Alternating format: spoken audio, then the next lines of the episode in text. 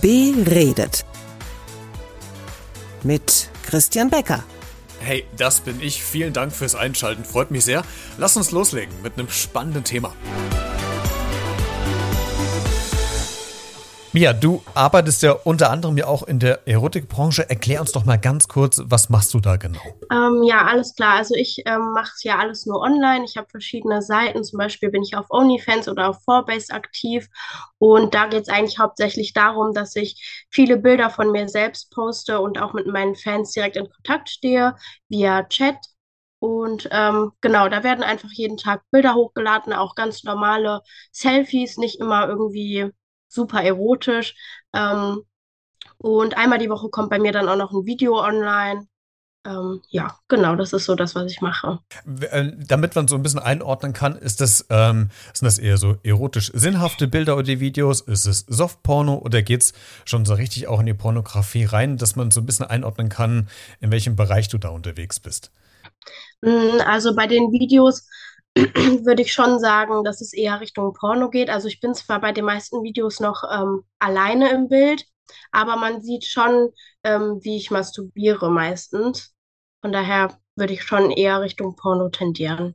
Und ist das dann ein Video meistens, wo du alleine ähm, dich mit deinem Körper beschäftigst, sage ich mal, oder hast du quasi dann auch noch äh, einen anderen Mann oder eine andere Frau noch mit dabei oder geht es hauptsächlich nur um dich? Ähm, ich habe mal mit meinem Ex-Freund zusammen gedreht ähm, genau, aber ich würde mir jetzt nicht extra einen, also einen Drehpartner suchen, den ich eigentlich gar nicht wirklich kenne, mit dem ich nur drehen würde. Also wenn, dann äh, möchte ich auch mit einem, mit einer Person drehen oder generell Sex haben, ähm, zu der ich mich auch hingezogen fühle und mit der ich mich verbunden fühle. Und deswegen, da ich jetzt gerade Single bin, gibt es einfach nur Videos von mir. Wann hat das denn damit angefangen? Ähm, wie war das bei dir? Gab es irgendeinen so einen Schlüsselpunkt oder Moment, wo du sagtest, ja, das war damals, also jetzt rückblickend gesehen, vielleicht der Moment, wo ich sage, ja, da in der Branche fühle ich mich wohl, da kann ich mir vorstellen zu arbeiten.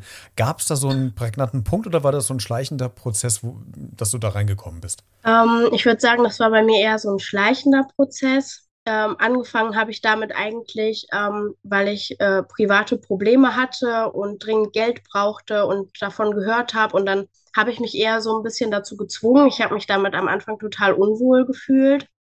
Und ähm, ja, aber umso mehr ich das gemacht habe, umso besser habe ich mich dabei auch irgendwann gefühlt.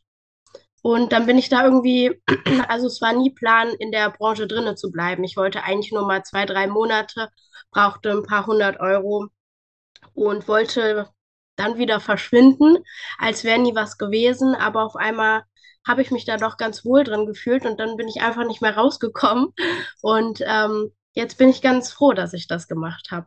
Kannst du dieses, äh, Mia, dieses Wohlfühlen mal noch so ein bisschen beschreiben? Was ist das für ein, für ein Wohlfühlen? Ist das so die, die Anerkennung zu bekommen von anderen? Ist es, dass man äh, Aufmerksamkeit bekommt? Ist es, äh, dass man sich quasi ähm, häufig auch befriedigen kann, dass man diese Lust auch ausleben kann in der Öffentlichkeit? Also was ist so dieses Wohlfühlen genau? Ich glaube, bei mir ist das Wohlfühlen ähm, einfach darauf bezogen, dass seitdem ich das mache, ähm, ich natürlich erstmal mein eigenes Geld verdiene. Zweitens bin ich selbstständig. Ich bin äh, mein, mein eigener Chef. Ich kann äh, bestimmen, wann ich was mache.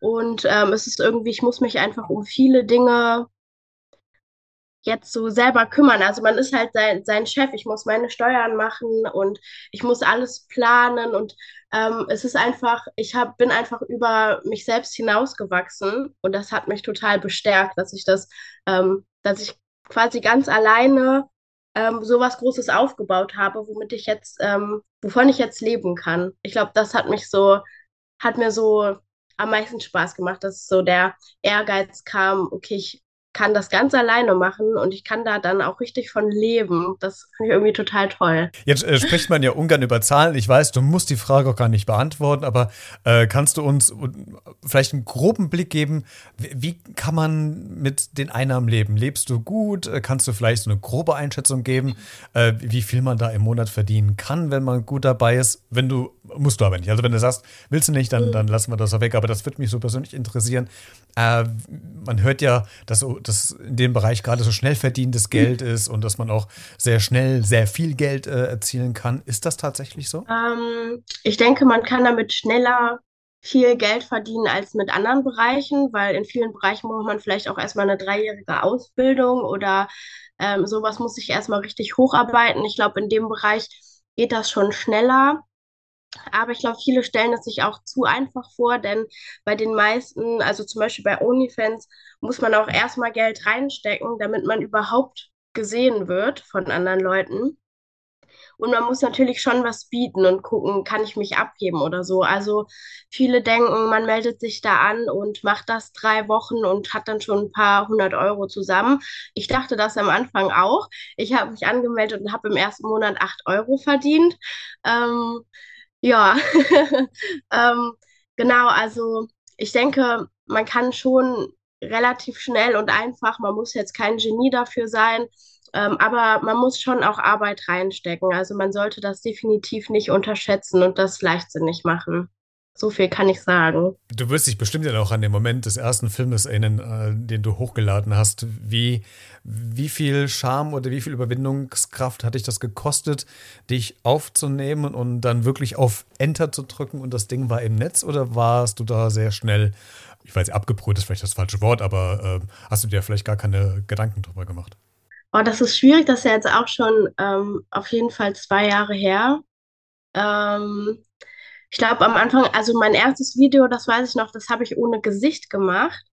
Ähm, deswegen war das da, glaube ich, noch nicht ganz so schlimm. Ähm, das habe ich hochgeladen und ähm, ja, dadurch, dass ich dann ungefähr zwei Klicks auf meinem Video hatte, war es dann nicht ganz so schlimm. ähm, also da war die Scham äh, nicht wirklich vorhanden, ähm, weil ich mir so dachte, okay, die zwei Leute, denen laufe ich jetzt vielleicht nicht morgen über den Weg, ist jetzt nicht so schlimm. Ähm, aber ja, es war schon eine Überwindung, weil man weiß eben nicht, wie viele ähm, sehen das und sehen das vielleicht Leute, die einen erkennen. Also am Anfang war das schon echt äh, schwierig und ich hatte wirklich bei jeder einzelnen Person direkt Angst, ähm, dass, dass, dass die mich kennt und ähm, ja, war da immer direkt total verunsichert. Ähm, bei jedem, der mir geschrieben hat oder wenn ich gelesen habe, oh, der hat ein Video gekauft, dann war ich immer so, oh mein Gott, hoffentlich ist das nicht mein Nachbar. also direkt Panik geschoben.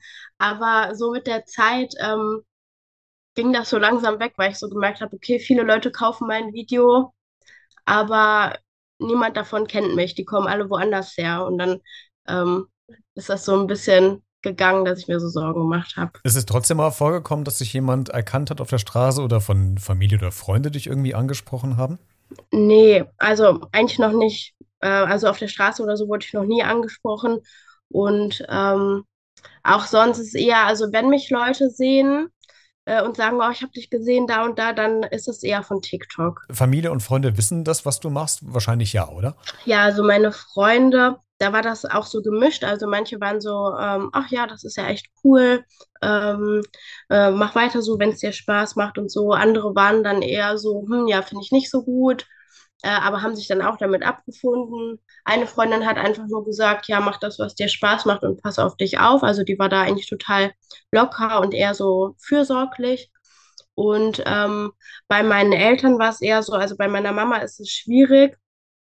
Ähm, die ist da auch sehr voreingenommen, hat viele Vorurteile, die ist da nicht so der Fan von.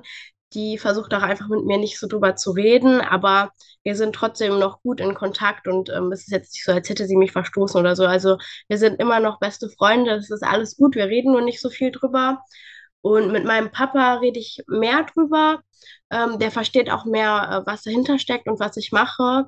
Bei ihm ist, glaube ich, auch, also für ihn ist das okay und ich glaube, das Einzige, warum er da so auch ein bisschen mit hadert, ist eher, dass er sich Sorgen macht, dass ich so an falsche Leute gerate oder ähm, ja, irgendwie halt irgendwie so abrutsche oder so. Ich glaube, davor hat er mehr Angst, als dass es irgendwie Vorurteile wären oder so. Kann man ja auch ein Stück weit verstehen, dass der eigene Vater so ein bisschen die Sorge hat, dass es äh, dann nicht in Richtung Prostitution oder so rutscht, ne? dass man sich da natürlich Gedanken ja. macht, ist nachvollziehbar. Mia, ich würde gerne mit dir noch einen äh, Punkt besprechen. Jetzt bist du jetzt keine klassische Pornodarstellerin, du arbeitest aber in diesem Business. Ähm, mhm. Hauptthema der, der Reportage ist ja auch Pornosucht und was die mit den, mit den Menschen machen. Und wenn man, ähm, oder wie ich das gemacht habe, mit ehemaligen Pornosüchtigen äh, spricht, dann kommt häufig ja auch dann äh, die Aussage, naja, das, was man ja eigentlich in den Filmen äh, sieht, entspricht ja gar nicht der, der Realität, ähm, weil es werden ich sag mal ganz übertrieben, ja fast nur schöne äh, Menschen abgebildet, äh, die perfekte Haut haben, wo der Busen mhm. äh, voll ist, da hängt nichts äh, bei den Männern, der, der Penis groß ist und so weiter. Also mhm. im Grundsatz kannst du bestätigen, dass es doch mehr Schein als Sein ist? Ja, doch, ich würde schon sagen, es ist vieles eher Schein, ja. Und wie bist, du bist ja quasi auch in dem Business jetzt mit drin, in dem Bewusstsein, dass du vielleicht, oder dass ich will dich nicht mit reinnehmen, weil du machst das jetzt nicht im klassischen Sinne, aber äh, ähm, Leute, die in deinem Bereich mitarbeiten, dass die ja tatsächlich auch eine Welt vorgaukeln, die bei den anderen ja auch eine Art Druck erzeugen. Also der, der Sex muss gut sein, äh, die Erektion darf nicht abschlafen oder äh, die, die, die muss auf jeden Fall von eins auf zwei jetzt gerade da sein. Ähm, wie sieht man das aus der Sicht von, von Menschen, die in dieser Branche arbeiten? Äh, macht man man sich da irgendwie Gedanken oder ist man da so, dass man sagt, es ist ein Business, das müssen die Leute wissen, es ist ein Geschäft und das hat nichts mit der Realität zu tun? Wie, wie, setzt, wie siehst du das oder wie schätzt du das ein? Also ich mache mir da schon oft Gedanken drüber. Ich muss auch sagen, bei mir ist es so, ich habe definitiv keinen perfekten Körper. Ich ähm, zeige meine Speckrollen und ich zeige auch meine Zellulite und ähm, so, äh, das zeige ich alles, das ist gar kein Problem. Ähm, ich will auch niemandem irgendwie was vorspielen und ich habe auch nicht vor, äh, 10 Kilo abzunehmen, um weiterzudrehen. Ähm, ich kriege auch von vielen Menschen die Rückmeldung, ja, cool, dass du das machst mit meinem echten Körper ähm, und nicht ähm, irgendwie, ja, eigentlich so so Models und alles so perfekt und gespielt. Auch bei meinem Drehpartner würde ich, wie gesagt, ich würde das ja, wenn dann nur mit einer Person machen, die ich auch, auch liebe. Ähm, äh, da, würde ich jetzt auch nicht äh, sagen, ja, hör mal, also wenn du nicht den perfekten Schwanz hast, dann können wir hier leider nicht zusammenarbeiten. Also äh, das wäre ja absurd. Also ähm, nee, ich, also ich persönlich versuche schon, das so ähm, real wie möglich zu halten. Natürlich ist es nicht real, dass ich mich, also ich würde jetzt, wenn ich es nicht filmen würde, würde ich mich natürlich nicht jede Woche auf mein Bett legen und ähm, so masturbieren, so offen. Also keine Ahnung, das ist ja schon irgendwo gestellt. Aber mein Körper und so, das ist schon alles von einer ganz, von einem ganz normalen Standardmädchen. Ähm, also ja, da versuche ich schon recht ähm, real zu sein. Aber ähm, mir fällt so dieses, dieses Fake, fällt mir sehr auf TikTok auf. Es gibt viele, die ähm, ihr OnlyFans per äh, TikTok promoten. Und da gibt es immer so ganz komische Trends, die ich wirklich ganz abartig finde. Ähm, also von Bodyshaming bis zu echt, dass die ähm, Vergewaltigungen quasi anpreisen, also wo dann so TikToks kommen wie, ähm, ja, ich mag das total, wenn ich schlafe und du einfach in mich eindringst, wo ich mir denke, also wenn das jemand machen würde, dann wäre das eine Vergewaltigung und niemals würde ich einen TikTok hochladen, wo ich sage, ja, Mädels finden es geil, wenn du die vergewaltigst im Schlaf. Ähm, das finde ich total absurd. Ähm, dann gibt es TikToks, ähm, wo die Frauen dann sagen, ja, also unter 20 Zentimeter geht gar nicht. Das finde ich persönlich ist einfach nur Bodyshaming und wie soll sich ein Mann dann noch wohlfühlen? Also da gibt es schon Sachen in der Branche, wo ich echt, ähm, ja, also wo ich echt gar nicht mitgehen kann. Das finde ich ganz, ganz schrecklich. Ähm, ja, und ich hoffe auch, dass sich das mal ändert, weil wenn ich solche TikToks sehe, dann bin ich immer ähm, schockiert, wie Mädels sowas posten können, gerade wenn es so Richtung Vergewaltigung geht. Also wirklich ähm, unglaublich, was sie da manchmal unter ihre TikToks schreiben. Das spielt so ein bisschen in die Richtung an, die ich noch angesprochen hätte, weil die zweite Aussage, die von den Betroffenen oder ehemaligen Betroffenen kam, die pornosüchtig war, war die Tatsache, dass es immer härter werden musste. Ähm, jetzt hm. bist du ja ganz viel mit deinen äh, Zuschauerinnen und Zuschauern hier in Kontakt. Äh, siehst du auch so den Effekt, dass du merkst, dass die Leute sich vielleicht nicht mehr ganz zufrieden geben, wenn du äh, ich, ich konstruiere jetzt eine Situation, wenn du nur im Bett liegst und masturbierst, sondern es muss irgendwas Besonderes sein, das muss vielleicht dann irgendwann noch ein Schmerz dazukommen oder so. Also ich will nur damit sagen, äh, siehst du auch so eine Tendenz, dass die Leute immer mehr von dir fordern, immer was Härteres oder ist das bei dir noch nicht so aufgetreten? Ähm, doch, das ist mir tatsächlich auch schon aufgefallen. Ähm, ich kann das äh, sehr gut verstehen. Man will natürlich nicht eigentlich jede Woche das gleiche Video sehen und ich versuche auch äh, wirklich mal irgendwie ein Rollenspiel dazu zu packen oder so. Aber auch gerade bei den Wunschvideos, Leute, die vielleicht am Anfang ein Wunschvideo haben wollten, wo ich mich einfach selbst befriedige und vielleicht dreimal deren Namen sage, die kommen auf einmal mit, ähm, ja, kannst du dich dabei auch noch schlagen oder kannst du auch noch anal machen oder ähm, keine Ahnung, ganz komische Outfit-Vorstellungen und so, ähm, wo, wo ich dann manchmal auch an den Videos echt ewig lange dran sitze und so. Also ich habe kaum noch Wünsche, wo es wirklich nur Selbstbefriedigung und meinen Namen sagen, was wirklich am, am Anfang ganz, ganz viel war, eigentlich nur. Jetzt kriege ich nur noch Wünsche, ähm, die wirklich total ausgefallen sind, in irgendwelche Fetischrichtungen gehen oder so. Ähm, also das merke ich total, dass man wenn man gerade anfängt und so als Frischling, dann sind die echt noch ähm, harmlos mit ihren Videowünschen. Und wenn die dann merken, okay, man ist vielleicht schon zwei Jahre in dem Business, ähm, dann kommen echt ganz, ganz absurde Wünsche auf einen zu. Ist das denn vielleicht gegensätzlich auch den Druck, den du hast? Also ich vergleiche das jetzt so quasi ähm, der, der Druck, der bei, bei uns Männern oder Frauen liegt, wenn äh, der Partner oder die Partnerin Pornos konsumiert und will das nachstellen, das klappt nicht. Ist das der Druck, den du hast, dass du quasi, auch wenn du vielleicht keine Lust dazu hast, weil es dir gerade vielleicht jetzt wie jetzt gerade ein bisschen erkältet und bist krank, aber trotzdem mhm. weißt, okay, meine Follower, meine Fans, meine zusehenden Personen, die wollen wieder was haben. Ist das ein Druck, den du hast? Mega. Also ähm, als ich krank geworden bin am Samstag, ich habe äh, immer noch ein Wunschvideo offen und am Samstag ging es mir auch schon total schlecht und äh, den ganzen Tag habe ich nur gedacht, ich muss noch das Wunschvideo drehen, ich muss noch das Wunschvideo drehen und irgendwann habe ich mir so gedacht, nee, mir geht's so schlecht, ich kann das Wunschvideo nicht drehen. Also ähm, ich habe wirklich immer einen unglaublichen Druck und jetzt zum Beispiel für nächste Woche, also diese Woche Sonntag, habe ich auch noch kein Video geplant und ähm, ich merke schon, wie ich so die ganze Zeit darüber nachdenke, ähm, dass ich ja jetzt schnell wieder gesund werden muss, damit ich schnell wieder ein Video drehen kann. Ähm, also da steht auf jeden Fall äh, ein Megadruck hinter, ja. Mia, ich danke dir, dass du uns so einen kleinen Einblick hinter dein Business gegeben hast.